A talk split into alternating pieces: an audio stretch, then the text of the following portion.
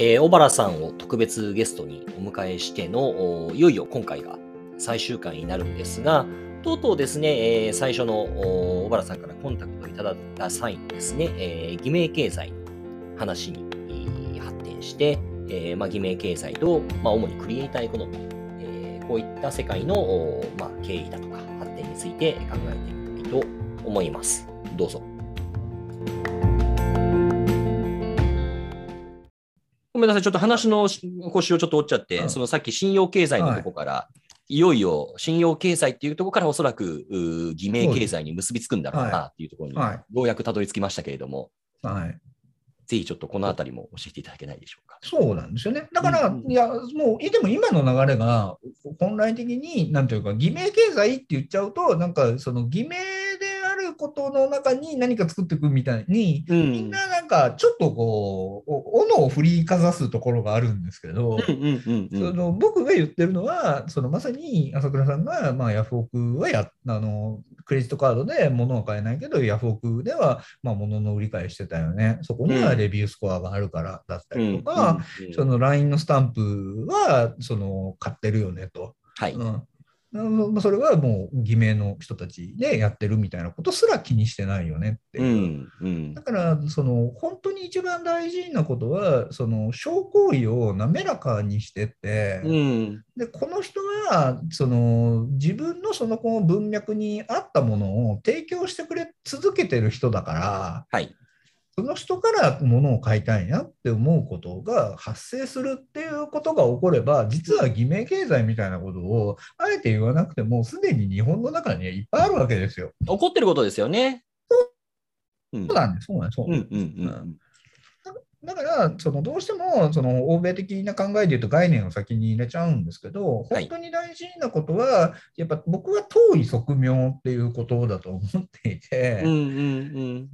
自分が、まあ、ネット空間の中で長い時間過ごすようになってくると、うん、その自分を相手に対してよく見せたいなで例えば朝倉さんとコミュニケーションしてるんだったら、まあ、せっかくだからやっぱりその馬に関連した何かでありがとうみたいなスタンプを送ってあげたら、うん、あ俺はちゃんとその朝倉さんのことを分かって送ってるんだなみたいなことを思いたいみたいな。うんうん。でそうすると、まあ、じゃあ、馬のスタンプ探してきたときに、まあ、この人はもうすでに実績があって、でまあ、かつ LINE って会社がその、まあ、オーソリティを提供してくれて、まあ、だったら、まあ、かつ2、300円だし、まあ、別に、うんまあ騙されたとしても、まあ、そんなに被害ないやみたいなことだと自然に起こるわけですよね。そうですね。でまあ、こうだからそういうものの流れみたいな方がそのすごく大事だし、で実はこの中でもっと大事なことは NFT 関係ないんですよ。うん、なるほど。うん。確かにあの、今のお話って、けど、ある種もこれ、疑似的にやってた人たちっていたんだろうなと思っていて、はい、Web3 の世界ってね、まあそういった今お話にあった、まあ今、LINE のスタンプっていうのが例としてありましたけれども、これは別に LINE のサービスに限らず、まあいろんなサービスも与いで、一つの、なんて言いますか、信用っていうものをずっと保つことができればいいよねっていうことだと思うんですけれども、はい、まあ、例えば、これって実名でやってしまうのって一つの方法じゃないですか。あもちろん、はい、うん、これも一つの方法だし、はい、あと、それこそ、あのまあ、昔よくいたタイプだと、なんかその新しいあのウェブサービスができるたびに、同じそのなんてハンドルネームというか、アカウント名でどんどんどんどんなんかサービス作って、あ、またこの人ここにいるよみたいなのってありますよね、そういうちょっと新しいものを作る人って。まあ、我々もそのうちの一つだと思いますけど。うんまあ、それってなんかある種疑似的に、あの、なんだろうな、あの、自分の実名か、あるいは、あの、固定版かっていうのはあんまり関係なくて、はいうん、それを実現していた人たちっていうのはいたわけですよね。うんはい、で、うん、うん、あ、お願いします。ああだだけど、ただ一個だけあるのが、どうしても、その、さっき言ったように、えーと、人から売買するとは何かっていうと、やっぱりその人のその前やってたことと統一性があるから、うんうんうんだからまあアメリカだとそういうのをまあ authentic とか authenticity っていう言い方をしますけれども、あこの人は今までこういう歩み方をしてたからずっとこの人はこう歩むんだなっていうことの中で取引が行われていくことだと思うんですね。うんうんでそうすると、なんだろう、その要はあの、騎手としての朝倉と投資家としての朝倉っていうものは、やっぱり authenticity から考えると、ちょっと分かりにくくなるところがあって。おっしゃる通りで、だから僕分かりやすくやっぱりサービスの使い分けで、僕インス、うん。あのインスタもまあ面白がって趣味でずっと使ってるんですけど、はい。もうそこって、まあ、たまにちょっと仕事めいたのもないことないんですけど、はい。ほぼ馬の写真ばっかですね。そうですよね。そうん。だからまあ全然あのリアルな友達でフォローしてる人ってほとんどいない。逆にはい、で実はこれを昔からやってたのがその江戸の画家で、うんうんうん。例えば葛飾北斎ってはいもうに20個ぐらい名前があるんですよ。はいはいはいはい。春顔っぽい絵を描く時の北斎はなんだっけななんかタコのなんかみたいなななな変な名前だったりとか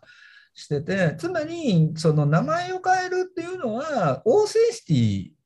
この人はこの名前の時はこういう人だよね。うんうん。っていうことの統一性を作った方が、うんうん。その同一性が分かるからその取引が起きやすいし、ねはい。こういうのを号って言うんですけど、はい。あの江戸の中では自分の画号とか名前ののことを、もう一個大事な概念が連って言って。その、うん、江戸時代ってそのコミュニティ単位で自分の号を変えるっていう習慣があって、はいはいはい、なるほど。お茶会の時はこうだよねとか、廉価の時はこうだよねって、結局、はいはその自分がお前いいねって取引してくれる仲間である廉うん。ことに、その自分の統一性を持ったアイデンティティを持つっていう習慣が廉と号なんですよ。うーん、そうですよね。これだから SNS ともものすごく結びつく話で、はい。あの、Facebook はそこを非常に巧みに変えてるなと思うんですけれども、人って当然そのライフステージの変化に伴って付き合う仲間って変わるじゃないですか。はい。だから中学から高校進学します。高校から大学行きます。大学から社会に、あの、社会人になりますって時に、付き合う人たちって変わるわけで、はい、で、これあのまさに小原さんなさってたところだと思うんですけれども、あの当然そこでなんか立ち居振る舞う時のペルソナって違うと思うんですよね。まあもう絶対違いますからね。うん、だはい今この年になっても、例えばなんか中学時代の親しい仲間と会ったら、なんかもうばっかな話をしたりだとか、はいこういうポッドキャストじゃ放送できないようなでひどいことを言ったりするじゃないですか。はい。そんなことを。まあ、うちはあの安心した空間だから。はいだけど、まあ、社会人として立ち居振る舞うときは、やっぱりその文脈に沿って、あまり人の信用を損ねないような、まあ、そういった立ち居振る舞いするのって、これは当たり前のことだと思っていで SNS ってある種、これを、なんというか、一つのアイデンティティでしか再現できないように、はい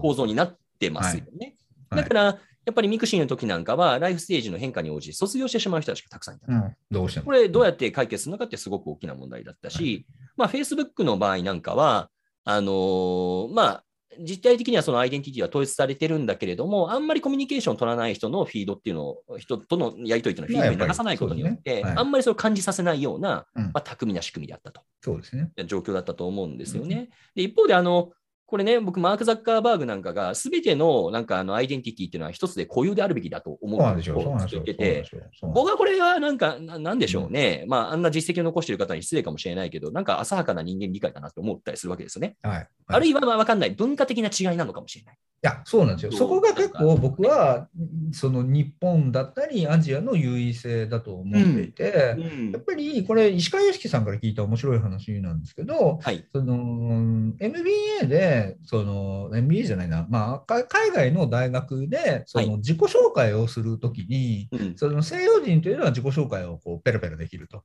はい。ただ、アジア人がよく言う質問っていうのがあって、ごめん、自己紹介ってそれ誰に対する自己紹介なんですか？はい、と。はい、はい。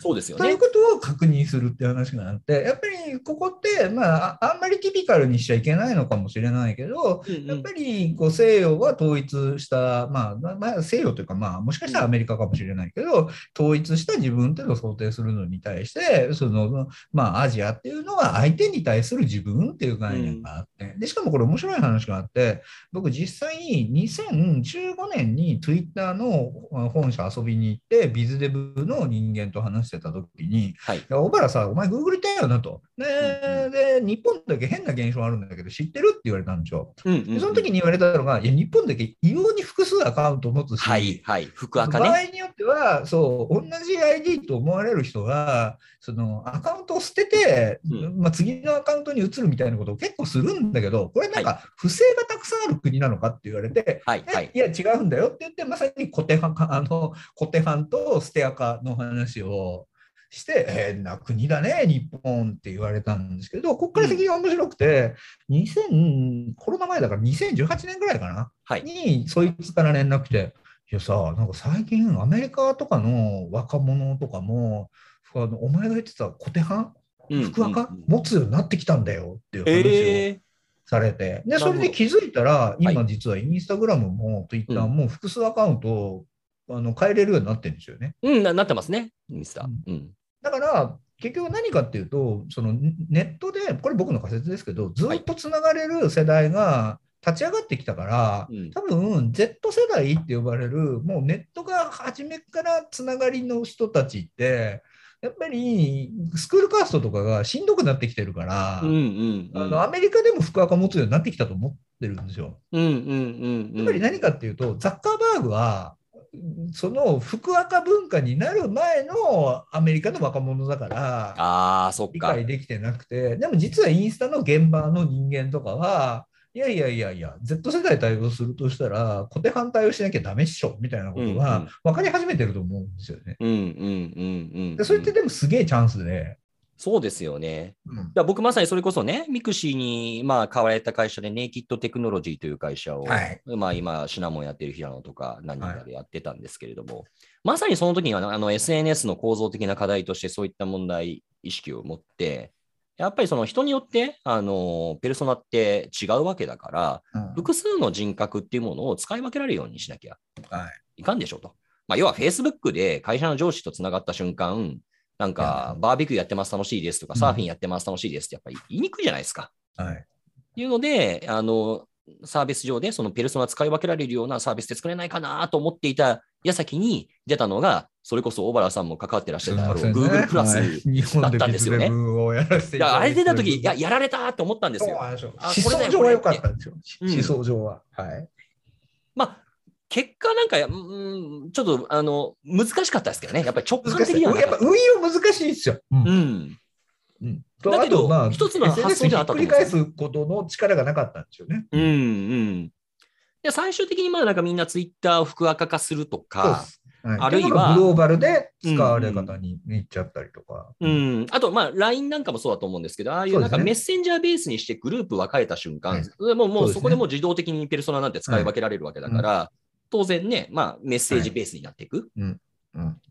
まあ、そうなるよねっていう感じですよね。そうなんそうな。うんだからむしろそっちのそのナチュラルにそのシーンによって自分を使い分けるっていうことがその日常化していって日常化していくとそこにその物の売買が生まれるよねとか、それを支えるものが生まれるよねっていうふうなあのボトムアップなその自然な立ち上がりの方が僕はその偽名文化として見た方がいいし、うん、であと最後にちょっとそのもう一個伝えておきたかったのが、はい、そういうふうにあのこの人からだったら物買っていいやっていうふうになると、うん、別に、まあ、確かに一点物ですよって言われた方がアート価値は高まるんだけど、うん、別に LINE のスタンプ自体にそのコピー可能であるっていうことはそんな気にしないわけですよ。うんうんうんうん、だからなんか NFT がものすごいそのデジタルコンテンツを変えたっていうふうに思い込みたがるところはあるんだけど、一方で、うん、そのこの人から買いたい、うん、で遠い側面に欲しい時に欲しいものを買えるようにするってことをやれば、人って別にコピーできるもんでもお金払って買うので、うん、で実際、ああいうものは8000億の市場を作ったし、でそういうなんかこう、まあ、確かに NFT は革命なんだけど、そのそこを信奉しすぎると良くない。だから実際、うん、あの最近言われてるのがあの仮想通貨投資民と VR 原住民をあのちょっと宗教論争みたいなところが若干あって。例えばやっぱりその VR 原住民というとあれですけど、うんうん、VR を最初から楽しんでる人たち、メタバースってバブル前から、はい、からすると、例えば VR チャットっていうのがその日本の中ではすごいメジャーなんですけど、うん、やっぱり NFT は入れないって方向性をやってて、それは逆に言うと文化を壊しかねないから、うん、ででも自然と今、大体相場感覚でいうと、アバターって1体7000円ぐらいでモーション付きで取引されててて、はい、本当にいいアバター、いい美少女アバターだと、本当に1000個、2000個売れるんですね。はいはいはいはい。でそれで食っていく人が出てきてたりとか、あとアバターの衣装も大体1500円ぐらいかな。あじゃない、えっと、700円とかからもあるか。うん。で、買えるので、もうそのアバターの衣装を作るだけで生活する人とかも出始めてて、はいはい。ででむしろそういう人たちからするとその NFT みたいなものを入れるとその自然あ相手からかこの人から買いたいんや。であお前あいつのやつ買ったんや。かっこええなっていうような文化が、その投機的なものによって汚されるんじゃないかみたいなところがあって。でそこのやっぱりあの方向性、別にコピーできたとしてもリスペクトがあって、そのレンとゴーっていうあの人から買いたいっていう文化があれば、それはそれで経済って作れるんだよっていう流れも忘れちゃいけないっていうことを置いときたいし、むしろとあの日本はそっちから登った方がビジネスとして早いこともいっぱいあるんだぜっていうことは置いときたかったんですよね。あありがとうございます。今日ちょっともうあんまりお時間がなくて、詳しく議論、ちょっとこれ以上難しいんですけど。すみません、なんか長い。いや、いえいえ、とんでもないです。ありがとうございます。ただ僕、あの、すごいね、それ今気になってるのは、あの、Web3.0 って僕すごく興味あると思うし、それは、まあ、まさにロマンっていう側面においても、また僕はまあ投資家なので、えー、やっぱりその経済的な意味においても、まあ僕はお金儲け好きですから、両方の面において大事な要素だと思ってるんですね。ただちょっとね、今気になるのが、両方の議論が、論調が混ざっていて、で、それ僕大事なことだと思うんですけど、ごちゃごちゃっと。ただ、ちょっとあまりにもなんかね、投機的な論調っていうのが先行しすぎてる感があって、